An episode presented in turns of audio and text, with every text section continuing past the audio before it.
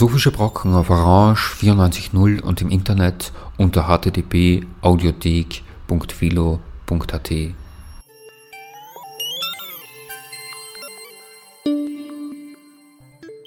Von Strahlenkatzen und Atompriestern. Eine Sendung von Julia Grillmeier. Kürzlich war ich in der Müllverbrennungsanlage in Spittelau in Wien. Es gibt dort täglich geführte Touren, die über die Verfahren und Prozesse der thermischen Abfallbehandlung informieren.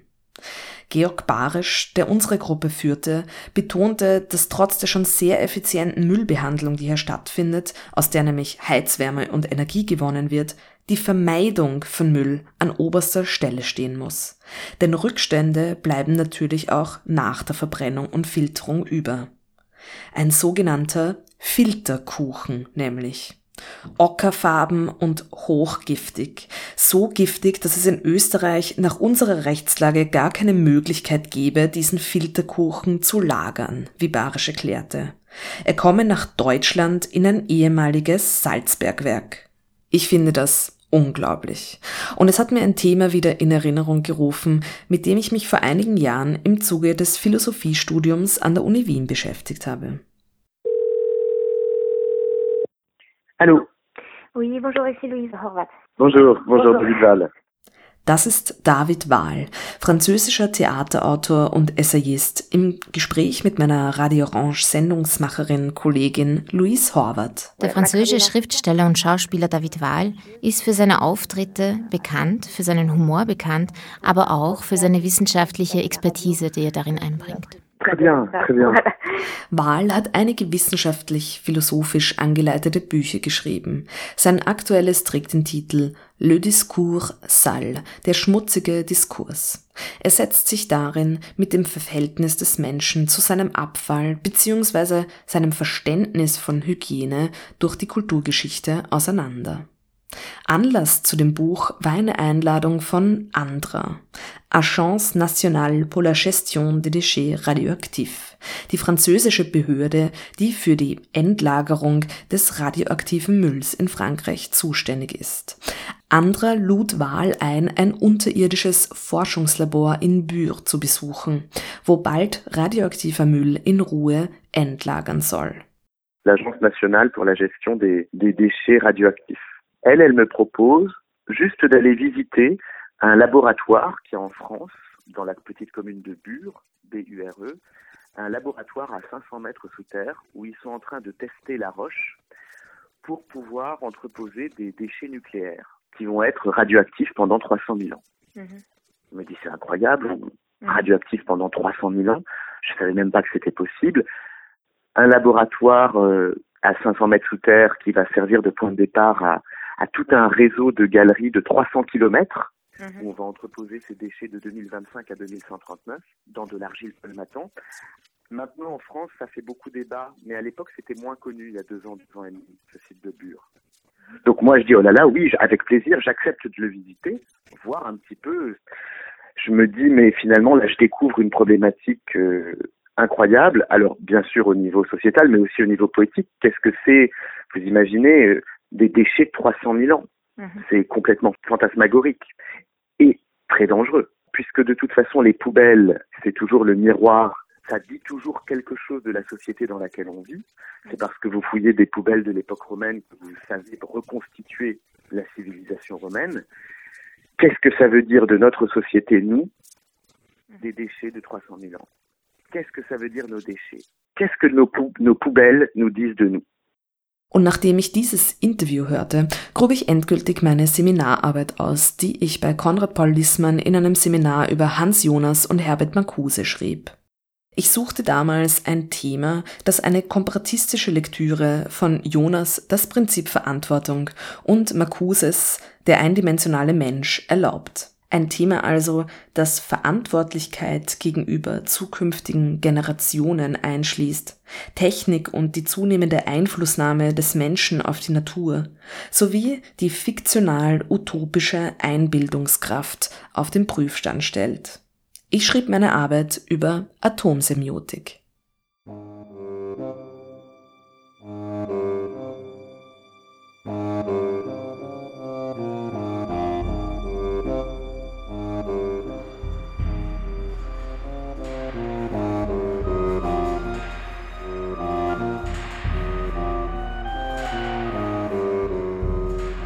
Warnung an die Ungeborenen über die Atomsemiotik, eine komparatistische Lektüre von Hans Jonas Das Prinzip Verantwortung und Herbert Marcuses Der eindimensionale Mensch.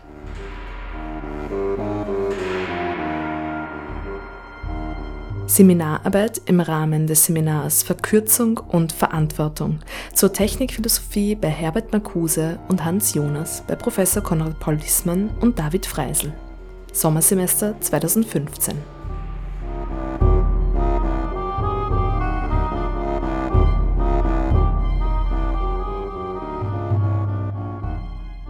Einleitung. Alter Müll in neuen Fässern. Die Aufgabenstellung dieser Arbeit ist es, ein aktuelles und in den Medien behandeltes Phänomen anhand der Philosophien von Hans Jonas und Herbert Marcuse zu thematisieren. Meine Wahl fällt auf ein Thema, das bereits seit 30 Jahren diskutiert wird, in dieser Zeitspanne aber nicht an Aktualität eingebüßt hat das Problem um die Endlagerung des atomaren Mülls, der durch energietechnische Nutzung in Kraftwerken sowie militärische Rüstung mit nuklearen Waffen anfiel und nun für die nächsten 100.000 Jahre sicher gelagert werden will. Um präziser und auf verschiedene Aspekte von das Prinzip Verantwortung und der eindimensionale Mensch einzugehen, möchte ich meine Analyse auf eine Diskussion beschränken, die unter dem Schlagwort Atomsemiotik geführt wurde und wird. In den 1980er Jahren ins Leben gerufen, erlangte sie in den letzten Jahren nicht zuletzt durch die Atomkatastrophe im japanischen Fukushima von 2011 erneut Beachtung. Dieser spezielle Teilbereich der Semiotik beschäftigt sich mit dem Problem, wie man über Gefahr und Folgen atomarer Verstrahlung informiert, wenn die Halbwertszeit des bereits angefallenen Atommülls bei weitem die Lebenszeit der natürlichen Sprachen übersteigt.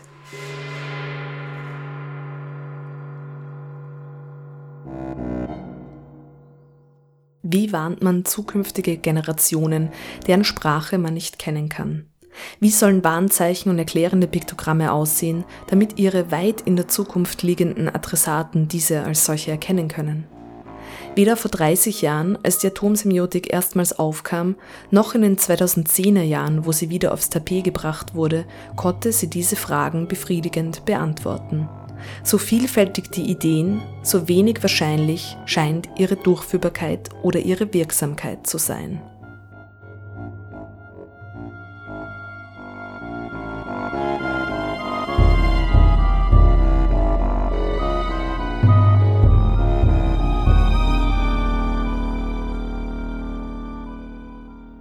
Ich beschränke mich in der medialen Bestandsaufnahme der Atomsemiotik auf deutschsprachige Zeitungsartikel, die nach der Katastrophe in Fukushima diesen Diskurs erneut ansprechen. Die Atomsemiotik wird hier mehr launig und als obskures Wissenschaftsphänomen präsentiert, als dass ihr eine ernsthafte Rolle zugesprochen wird. Das gilt allerdings ebenso für den Diskurs in den 1980er Jahren. Das liegt an den teils recht abstrusen Vorschlägen, die unter diesem Begriff vorgebracht wurden, wie im ersten Abschnitt dieser Arbeit zu hören sein wird. Allerdings zeigen sich gerade in dieser leicht spöttischen Darstellung zahlreiche Anhaltspunkte, wie und wieso die Warnungen, Mahnungen und Forderungen von Hans Jonas und Herbert Marcuse stark zu machen sind. Es ist ein notwendigerweise verhaltener Spott, weil das betreffende Phänomen nach wie vor nicht gelöst ist und die spaßigen atomsemiotischen Anekdoten schmerzlich deutlich machen, dass man seit 30 Jahren über Lösungen nachdenkt, aber keine findet.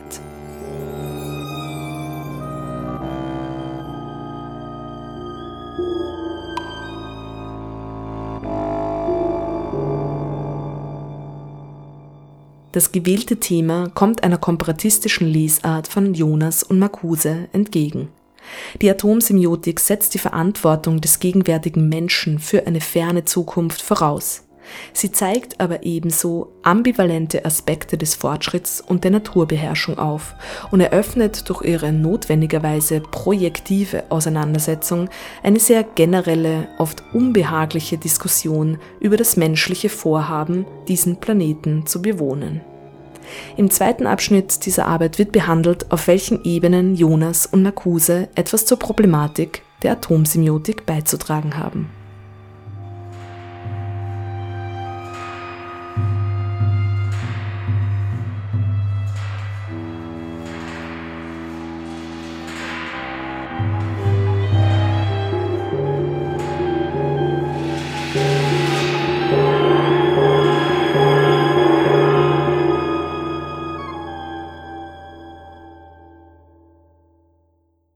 Erstens. Die Atomsemiotik zwischen 1984 und 2033.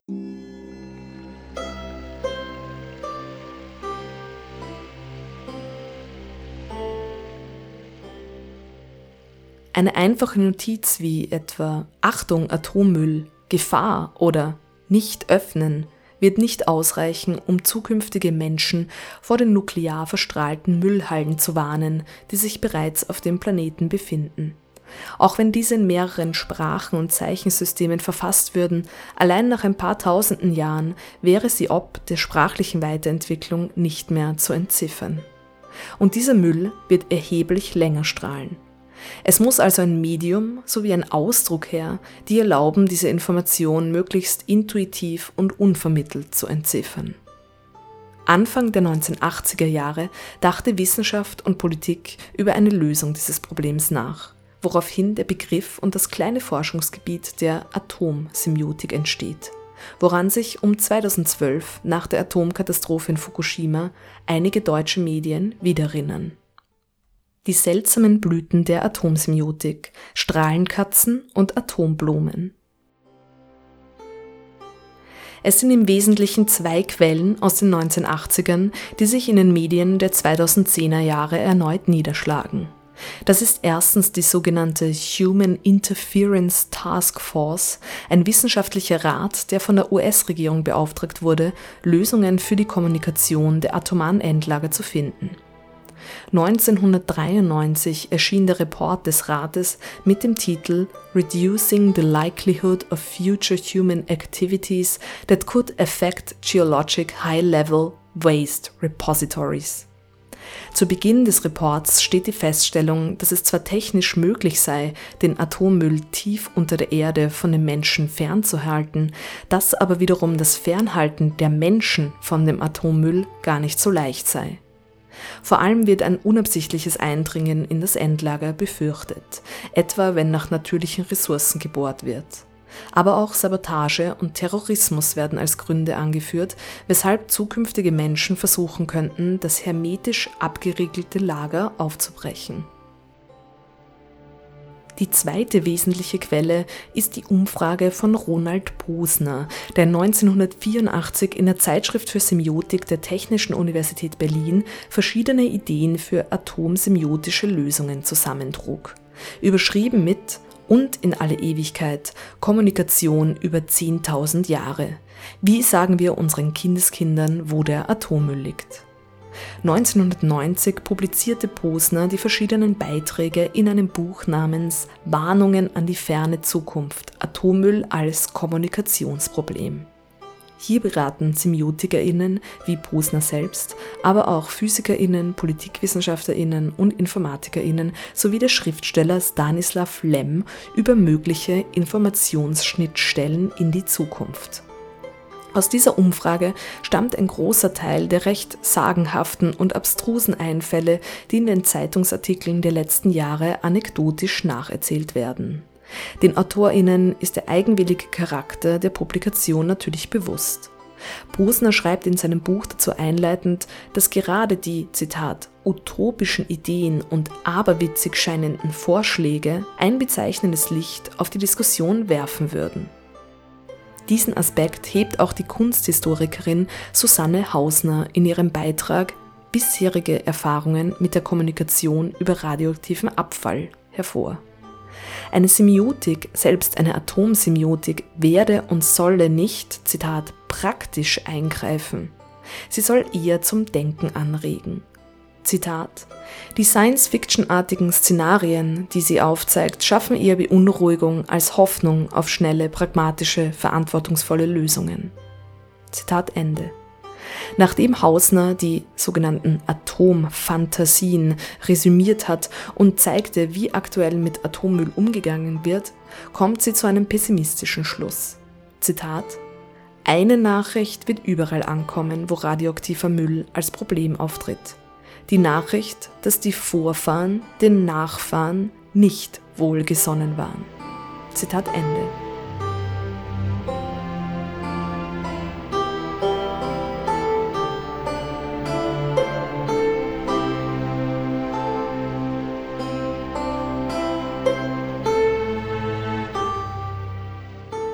Worin bestehen nun die atomsemiotischen Vorschläge, die Posners Umfrage zusammentrug? Neben Philipps Sonntagsidee, einen künstlichen Mond am Himmel als sicheren Aufbewahrungsort zu erschaffen, sticht Stanislav Lems Beitrag ins Auge. Der prominente Science-Fiction- und Fantasy-Autor plädierte für eine mathematische Kodierung auf lebendem Trägermaterial. Um die Nachricht unzerstörbar zu machen, solle sie einerseits in sehr robuste Edelmetalle eingeschrieben werden und in zwei Teile aufgespalten, in den Code und die eigentliche Nachricht, die mittels des Codes lesbar wird. Andererseits erwog Lem die Option, Zitat, lebender, sich selbst regenerierender Zeichenmaterie. Eine Pflanze könnte etwa geschaffen werden, die nur bei atomarer Strahlung erblüht. Ähnlich schlugen die französische Linguistin Françoise Bastide und ihr italienischer Kollege Paolo Fabri eine gentechnische Manipulation von Katzen vor. Sie sollte das Fell der Tiere bei erhöhter atomarer Strahlung aufleuchten lassen. Interessanterweise raten sie dazu, den genauen Ort der Atommülllager der Vergessenheit anheimzugeben, denn diese Information könne politisch instrumentalisiert werden. Vielmehr solle nur die generelle Existenz von Atommülllagern und die Methoden der Strahlungsmessung tradiert werden.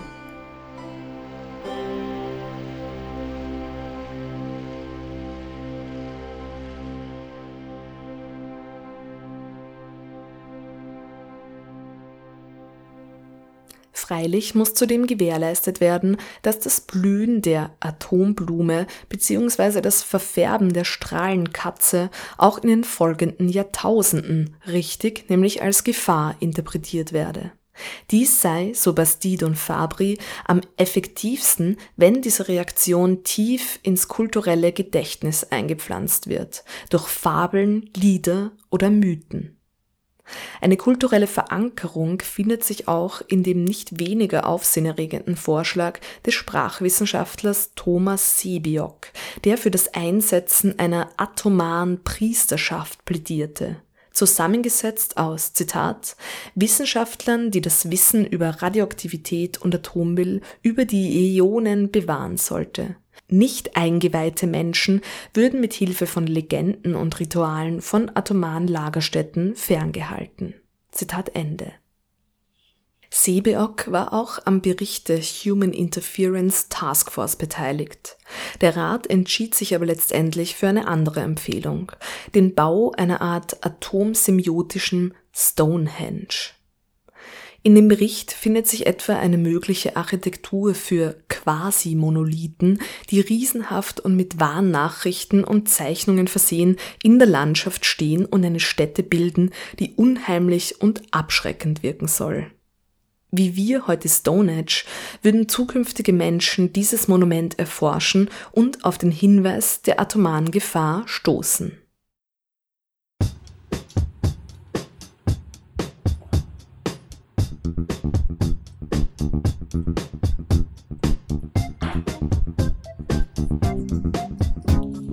Take out the trash, take out the trash, to take out the trash. You gotta take out the trash, to take out the trash. First thing you do, put your hand on the ground, and then scoop that ground. Pick your head up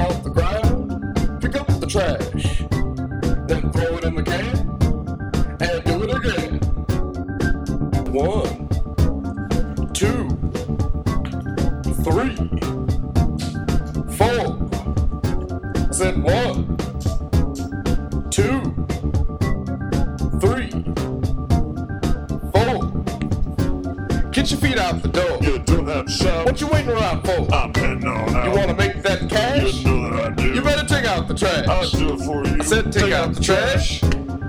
Take out the trash. I said take out the trash. You gotta take out the trash. Here's what you do. What do you do? Put your hand on the floor. I'm on the floor. Scoop that floor. Scoop it all up. Pick up your hand. Pick it up and Pick up the trash. picking up the trash. Throw it in the can. Done. And do it again. I said one. I said. Two,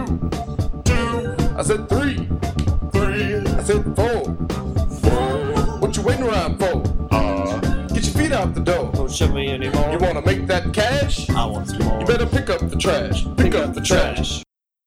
Die Atomsemiotik heute.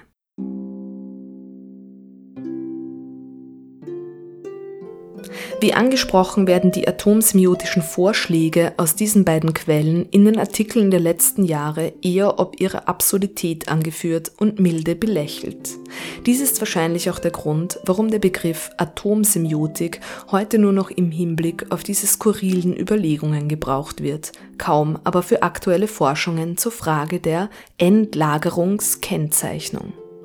Gleichzeitig wird freilich erkannt, dass die generelle Problematik nach wie vor dieselbe und hochaktuell ist. Es wird immer noch an den gleichen Baustellen gearbeitet und zunehmend auch Geisteswissenschaftlerinnen und Künstlerinnen an dieser Arbeit beteiligt. Da können die Vorschläge von Lem und Co. noch so sehr durch den Kakao gezogen werden, sehr viel anders geht die Forschung an die Sache heute auch nicht heran.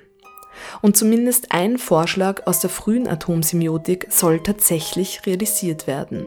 Über dem Waste Isolation Pilot Plant im US-Bundesstaat New Mexico, wo Transurane aus der Atomwaffenproduktion endlagern, soll tatsächlich ein abschreckendes Monument aller Stonehenge gebaut werden.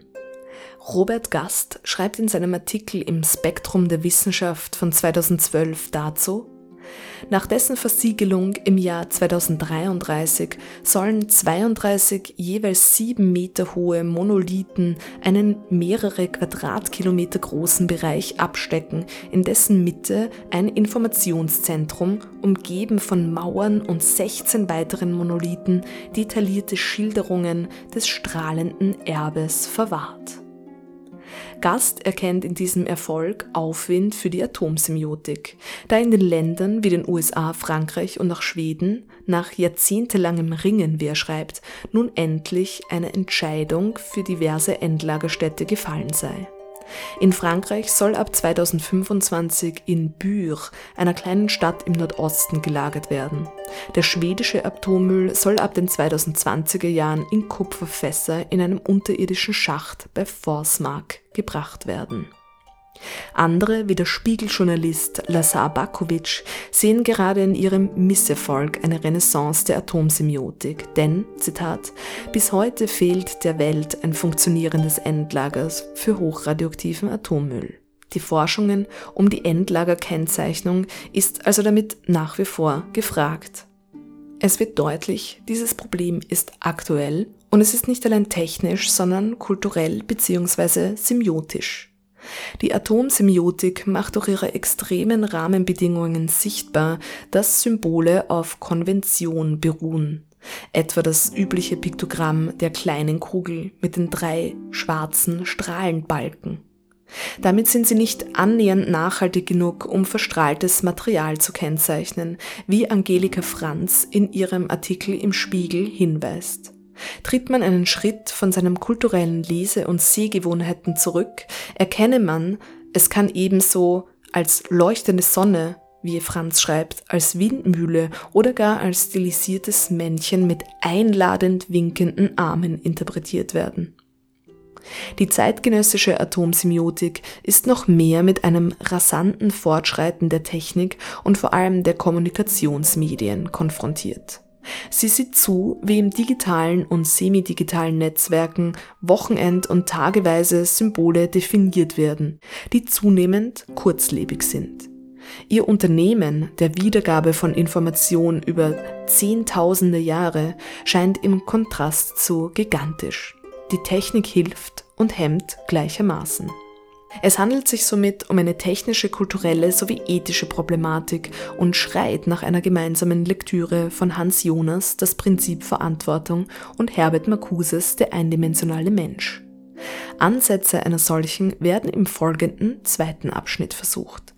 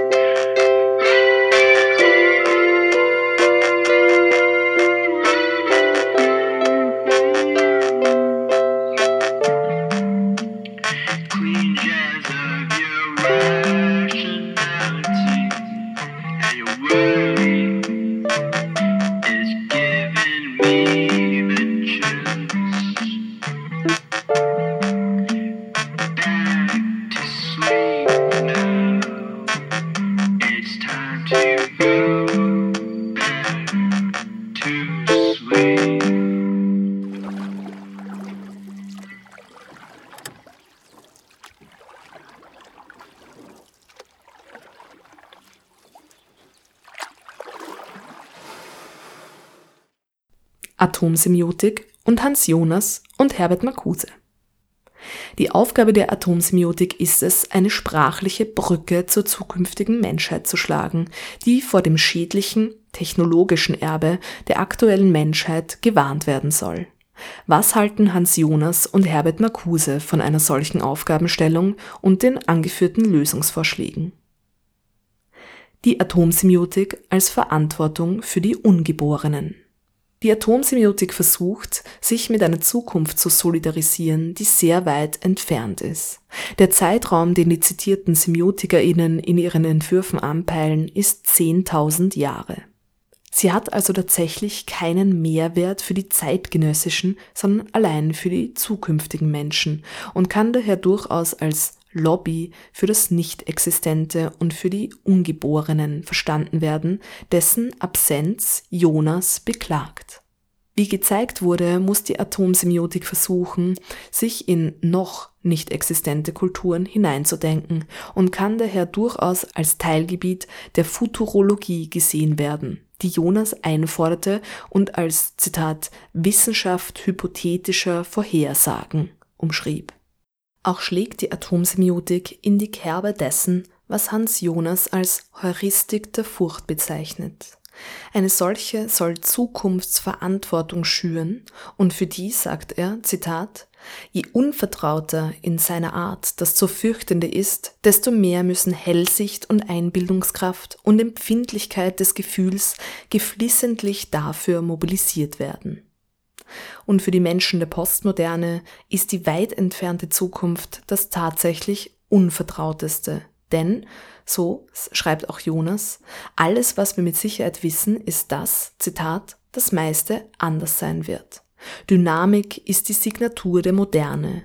Sie besagt, dass wir mit immer Neuem rechnen müssen, ohne es errechnen zu können. Zitat Ende.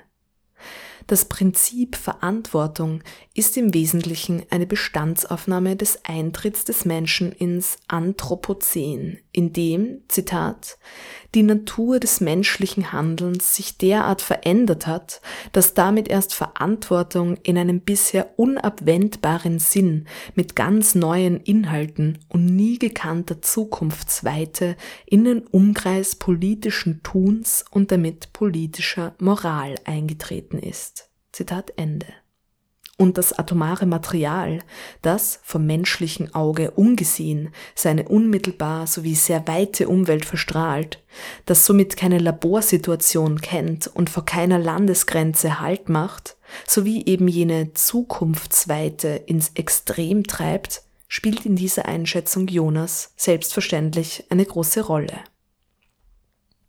Jonas als auch Marcuse sehen die Technik nicht als neutrales Werkzeug, das zu guten und bösen Zwecken gleichermaßen eingesetzt werden kann, sondern erkennen in der Entwicklung der Technik Tendenzen, die, laut ihren kritischen Auseinandersetzungen, den Menschen unfrei machen, insofern als dass sie, Zitat, falsche Bedürfnisse schüren und das Gedeihen des Menschen in unverkümmerter Menschlichkeit verhindern.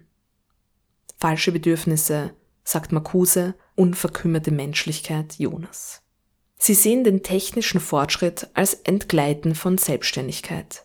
Der Mensch gibt angesichts der Technologie immer mehr Autonomie auf. Er wird in dem Bestreben nach größerer Freiheit und Unabhängigkeit, zum Beispiel von der Natur, zunehmend abhängiger, nämlich von der Technologie. Beide gehen allerdings davon aus, dass man durch Politik, Ethik und Gesellschaftskritik die Naturwissenschaft und den technologischen Fortschritt in einen Rahmen bringen kann, so dass sie einem angemessenen, guten Leben des Menschen auf dem Planeten Erde entgegenkommen. Auch wenn sowohl Marcuse als auch Jonas den technologischen Fortschritt in seiner heutigen Form und im industriell-kapitalistischen Kontext kritisieren, stellen sie ebenso klar, dass das Zurückgewinnen eines vortechnischen Zustands nicht zielführend ist. Umgekehrt erkennen sie beide, dass die Meisterung der Technik immer mehr Technik verlangt und sie argumentieren, dass genau darum über den richtigen Einsatz und Formen dieser nachgedacht werden muss. Jonas erkennt, dass die Technologie für ihre Erhaltung und Weiterentwicklung neuen erfinderischen Einsatz mit geradezu gebieterischem Anspruch fordert und sich damit die sich ausdehnende künstliche Natur selbst bestärkt. So treibt paradoxerweise auch die technologische Katastrophe zum technologischen Fortschritt. Zitat aus Das Prinzip Verantwortung. Klar ist, und hier liegt ein Hauptproblem, dass jede konstruktive Lösung einen hohen Einsatz von Technologie verlangt. Und die bloßen Ziffern der heutigen Erdbevölkerung schließen eine Rückkehr zu älteren Zuständen aus und die davon der Umwelt geschlagenen Wunden verlangen nach neuen technischen Fortschritten zu ihrer Heilung, also schon defensiv nach verbesserter Technologie. Die hier waltende Dialektik des Fortschritts, der zur Lösung der von ihm selbst geschaffenen Probleme neue schaffen muss, also sein eigener Zwang wird, ist ein Kernproblem der von uns erfragten Ethik der Zukunftsverantwortung. Die Atomsemiotik hat, wie angesprochen, eben dieses Problem. Geboren als Maßnahme gegen einen unverantwortlichen und kurzsichtigen Einsatz von Technik, nämlich einer entfesselten Atomtechnik, stehen der Atomsemiotik immer neuere Technologien zur Verfügung, die sie aber gleichzeitig vor neue, tiefgreifende Probleme stellt. Auch Marcuse sieht dieses Problem und hebt hervor, dass es innerhalb dieses Systems technischen Fortschritts kein sinnvolles Zurück mehr gibt, das nicht technisch wäre. Zitat aus Der eindimensionale Mensch. Ich habe betont, dass dies nicht die Wiederbelebung von Werten, geistigen oder anderen bedeutet, die die wissenschaftliche und technologische Umgestaltung von Mensch und Natur ergänzen sollen. Im Gegenteil, die geschichtliche Leistung von Wissenschaft und Technik hat die Übersetzung der Werte in technische Aufgaben ermöglicht, die Materialisierung der Werte. Worum es folglich geht, ist die Neubestimmung der Werte in technischen Begriffen als Elemente des technologischen Prozesses. Als technische Zwecke kämen die neuen Zwecke dann beim Entwurf und Aufbau der Maschinerie zur Wirkung und nicht nur bei ihrer Nutzungsanwendung. Zitat Ende. Die Lösung für das Problem, dass der Mensch durch Technologie in die Entfremdung geführt wird, liegt laut Marcuse also nicht in einem nicht technologischen. Vielmehr muss sie in einer noch fortgeschritteneren Technologie gefunden werden. Dieser muss aber bereits in ihrem Entstehen ein anderer Rahmen gegeben werden, etwa einer, der dem kapitalistisch-industriellen Rahmen entgegensteht, den sowohl Marcuse als auch Hans Jonas kritisieren. In diesem Sinne könnten Marcuse und Jonas die atomsemiotischen Bemühungen durchaus begrüßen, denn auch hier setzt man auf neue Technologie, etwa die Gentechnik, und man könnte diese Ansätze als einen neuen sinnvollen Rahmen verstehen eine Verantwortung an die Zukunft. Einbildungskraft gegen die Zerstörung.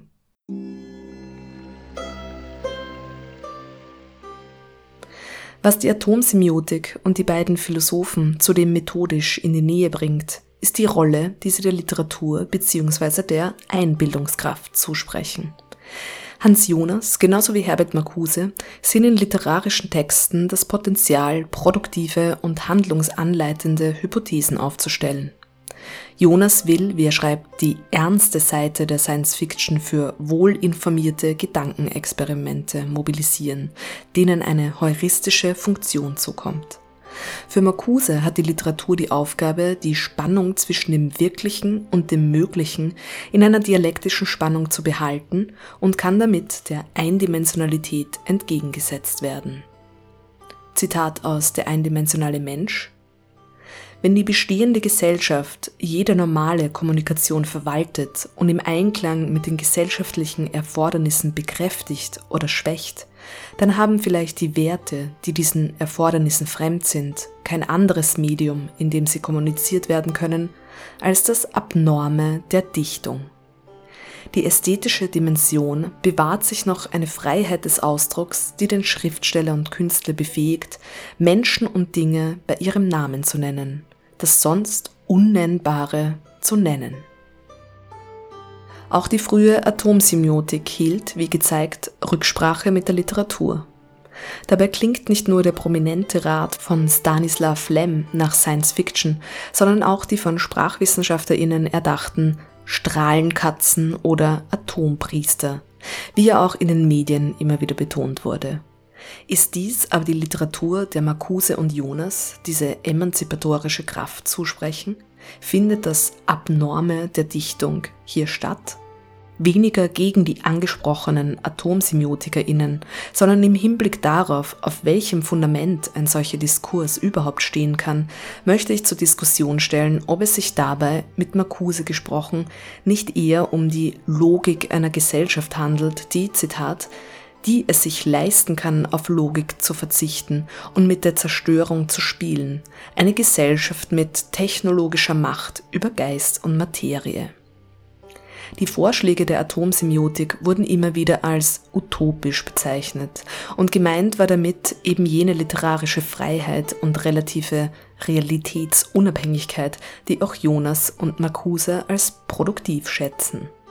So schrieb Roland Poser über seine Umfrage, Zitat, die Autoren scheuen dabei auch nicht vor utopischen Ideen und aberwitzig scheinenden Vorschlägen zurück. Gerade dies sollte uns aber zu denken geben. Es wirft ein bezeichnendes Licht auf den Stand der Diskussion. In dem vorliegenden Fall der Atomsemiotik handelt es sich aber wohl eher um eine Utopie im Jonasschen Sinne, der diese als Handlungsanleitung scharf zurückweist. Zitat aus dem Prinzip Verantwortung.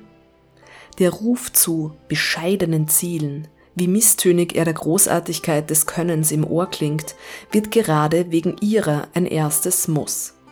Die Utopie jedenfalls, das unbescheidene Ziel par excellence, muss man sich aus dem Kopf schlagen. Mehr noch, weil schon ihre Anstrebung zur Katastrophe führt, als weil sie auch auf keine in sich lohnende Dauer existieren kann. Für Jonas kann die Utopie in ihrer Radikalität kein Vorbild für eine mögliche Wirklichkeit sein. Vielmehr führt der utopische Entwurf laut Jonas in eine Argumentation, die Marcuse eindimensional nennen würde. So kritisiert Jonas Ernst Blochs Prinzip Hoffnung und der darin beschriebenen Entwicklung des Menschen, der erst in einem Werden eigentlich wird, eben auf diesen gleichmachenden Charakterzug hin, den er als utopisch bezeichnet. Zitat die schlichte und weder erhebende noch niederdrückende, aber allerdings in ehrfürchtige pflichtnehmende Wahrheit ist, dass der eigentliche Mensch seit je da war, in aller von ihm unzertrennlichen Zweideutigkeit.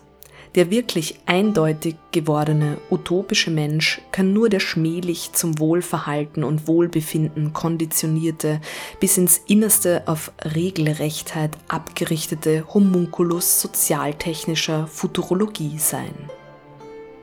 Auch Jonas fordert also, wie Marcuse, mehr als eine Dimension ein, und diese Qualität vermisst er in utopischen Entwürfen. Nun kann man etwas bösartig fragen, wie viele Dimensionen haben denn die zukünftigen Menschen im Entwurf der Atomsemiotik? Entsprechen sie, die recht ahnungslos durch ein postapokalyptisches Minenfeld tapsen und sich unterrichtet von neureligiösen Instanzen, von leuchtenden Tieren und von verkrummten Stonehenges fernhaltend, nicht eher diesen abgerichteten Homunculi?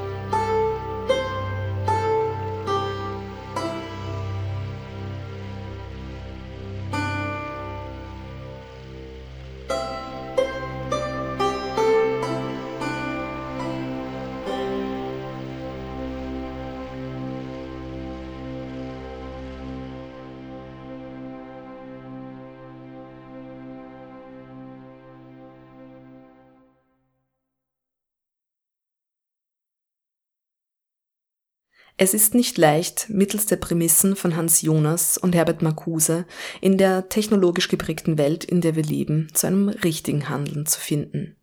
Jeder Vorschlag scheint, wenn man es mit den viel zitierten Worten des Kollegen der Frankfurter Schule sagen möchte, wie das Einrichten des richtigen Lebens im Falschen. Und so auch die Atomsemiotik.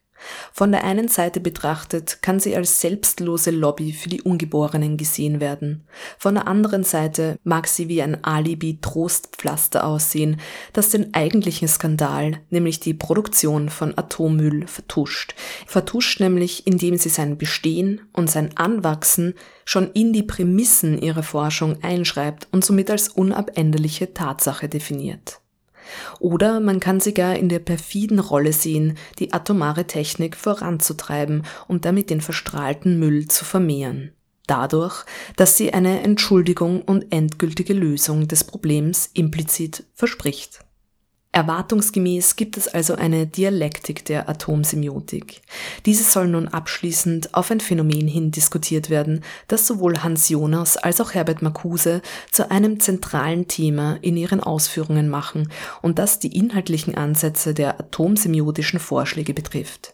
Die Art und Weise der Naturbeherrschung und das damit einhergehende Verständnis der Natur. Das Antlitz der atomsemiotischen Natur. Hans Jonas schreibt im Rahmen seiner Kritik an Utopie und Marxismus über die humanisierte Natur. Im Gegensatz dazu, was der Marxismus lehre, sei gerade die vom Menschen nicht veränderte und nicht genutzte, nämlich die wilde Natur, die eigentlich humane, wie er in das Prinzip Verantwortung schreibt, nämlich die Natur, die zum Menschen spreche, während die ganz ihm dienstbar gemachte, die schlechthin inhumane sei. Marcuse nimmt eben jenes Beispiel zur Hand. Zitat aus Der eindimensionale Mensch. Ich gehe auf dem Land spazieren, alles ist, wie es sein sollte. Die Natur zeigt sich von ihrer besten Seite. Vögel, Sonne, weiches Gras, ein Blick durch die Bäume auf die Berge, niemand zu sehen, kein Radio, kein Benzingeruch. Dann biegt der Pfad ab und endet auf der Autobahn. Ich bin wieder unter Reklameschildern, Tankstellen, Motels und Gaststätten. Ich war im Nationalpark und weiß jetzt, dass das Erlebte nicht die Wirklichkeit war. Es war ein Schutzgebiet, etwas, das gehegt wird wie eine aussterbende Art. Wenn die Regierung nicht wäre, hätten die Reklameschilder, die Verkaufsstände für heiße Würstchen und die Motels längst in dieses Stück Natur ihren Einzug gehalten. Ich bin der Regierung dankbar. Wir haben es viel besser als früher. Punkt, Punkt, Punkt. Hier ist es wieder, das richtige Leben im Falschen. Der Naturschutzpark umringt von humanisierter und damit inhumaner Natur, der zwar Einhalt gebietet als Ausnahme davon, aber selbst Instrument ist und fest eingebettet in das industriell-technisch-kapitalistische System. Marcuse beschreibt, wie im Prozess der Zivilisierung die Natur ein Teil der Menschenwelt wird. Auch die Naturbeherrschung sei dialektisch, es gebe eine repressive und eine befreiende Herrschaft. In einer sehr Heideggerschen Argumentation zeigt Marcuse, dass in diesem Prozess aber in jedem Fall das bloß Natürliche zum Mangel wird. Zitat Mit dem Aufstieg des Menschen als das Animal-Rationale befähigt die Natur im Einklang mit dem Vermögen des Geistes und den Potenzen der Materie umzugestalten, nimmt das bloß Natürliche als das unter der Vernunft stehende einen negativen Status ein. Es wird zu einem von der Vernunft zu begreifenden und zu organisierenden Reich. Und in dem Maße, wie es der Vernunft gelingt, die Materie rationalen Maßstäben und Zielen zu unterwerfen, erscheint alles vorrationale Dasein als Mangel und Not, und deren Verringerung wird zur geschichtlichen Aufgabe. Für Marcuse hat der technische Fortschritt, mit dem das zivilisatorische Projekt der Naturbeherrschung einhergeht, somit repressiven Charakter. Er beschreibt in seiner Kritik an Technik und Naturwissenschaft eine Art Gestell nach Heidegger, das völlig die Sicht auf ein Außerhalb verstellt. Alles wird zwangsläufig unter naturwissenschaftlich-technischen Kriterien evaluiert. Damit wird das Negative ins Positive eingesaugt, wie Marcuse am Beispiel des Naturschutzparkes zeigte. Und keine Kritik ist mehr möglich. Welchen Platz nimmt in dieser Diagnose die atomsemiotisch designte Natur ein? Sie ist in einer Weise gebaut, dass sie dem Menschen noch als Natur begegnet, aber nun vollständig instrumentalisiert, technisiert, zivilisiert ist.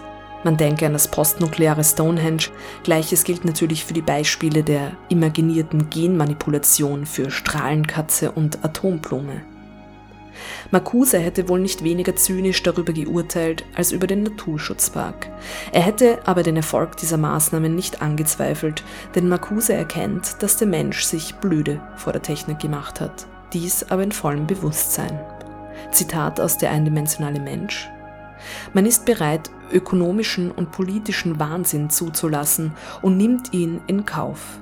Aber diese Art, die Kehrseite der Medaille zu kennen, gehört wesentlich zur Zementierung des Bestehenden, zur großen Vereinigung der Gegensätze, die qualitativer Veränderung entgegenwirkt, weil sie bezogen ist auf ein völlig hoffnungsloses oder völlig präformiertes Dasein, heimisch geworden in einer Welt, in der selbst das Irrationale Vernunft ist.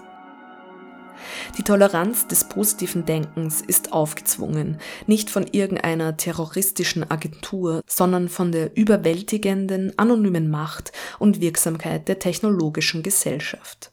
Zitat Ende.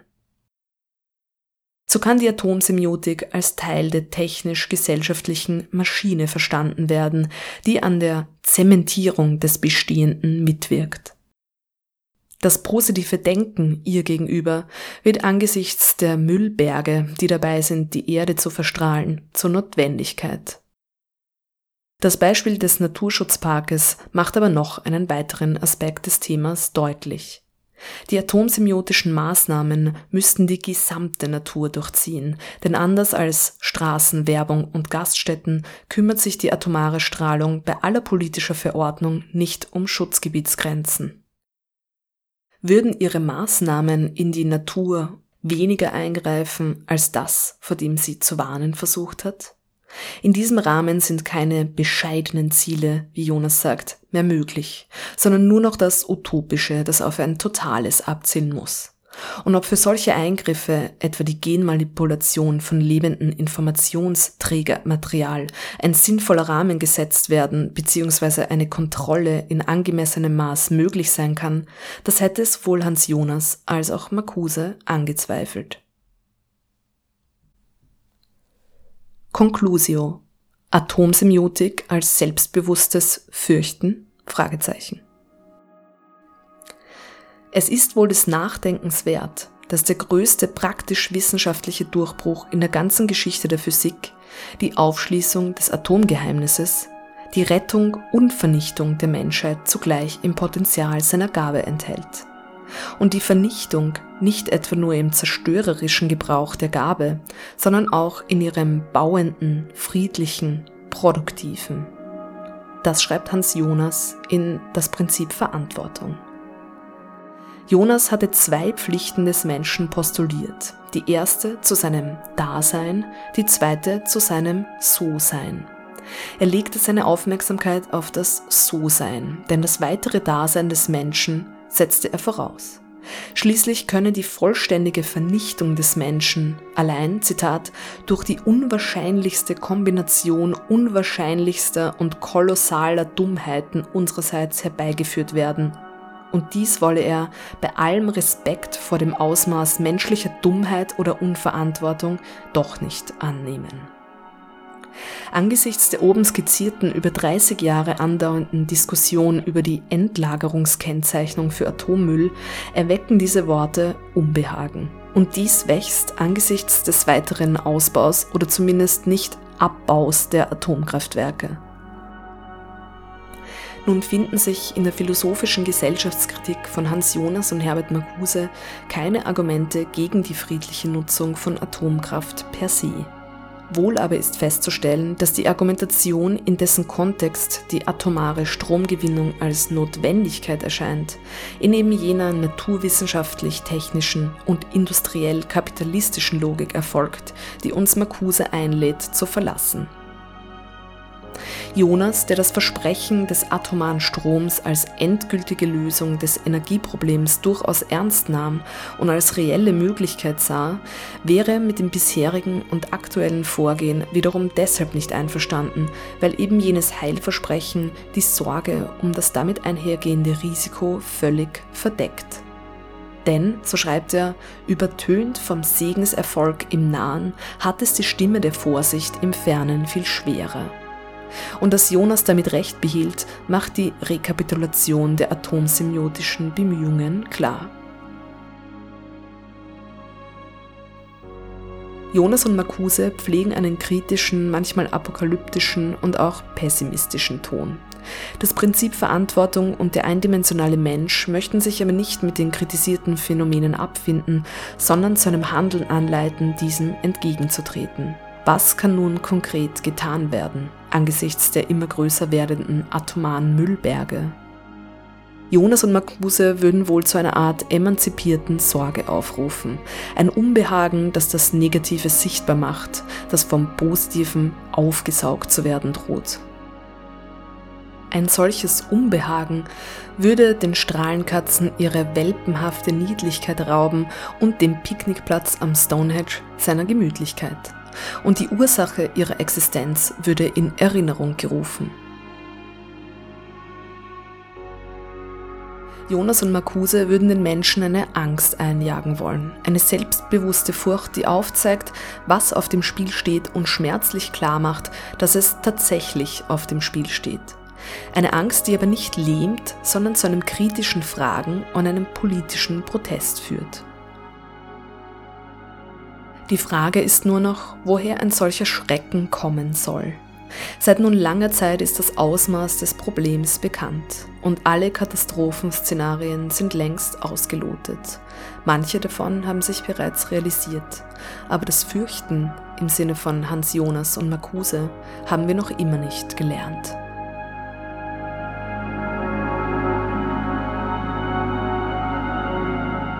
Das war eine Ausgabe der philosophischen Brocken auf Radio Orange 94.0. Nachzuhören unter audiothek.philo.at. Mehr Philosophie und Kulturgeschichte zum Müll findet sich in der zwölften Ausgabe der von mir gestalteten Radio Orange Sendereihe Super Science Me. Dort ist auch das Interview mit David Wahl in längerer Fassung zu hören. Zu finden im Archiv der Freien Radios auf cba.fro.at. Fürs Zuhören bedankt sich Julia Grillmeier. Auf Wiederhören.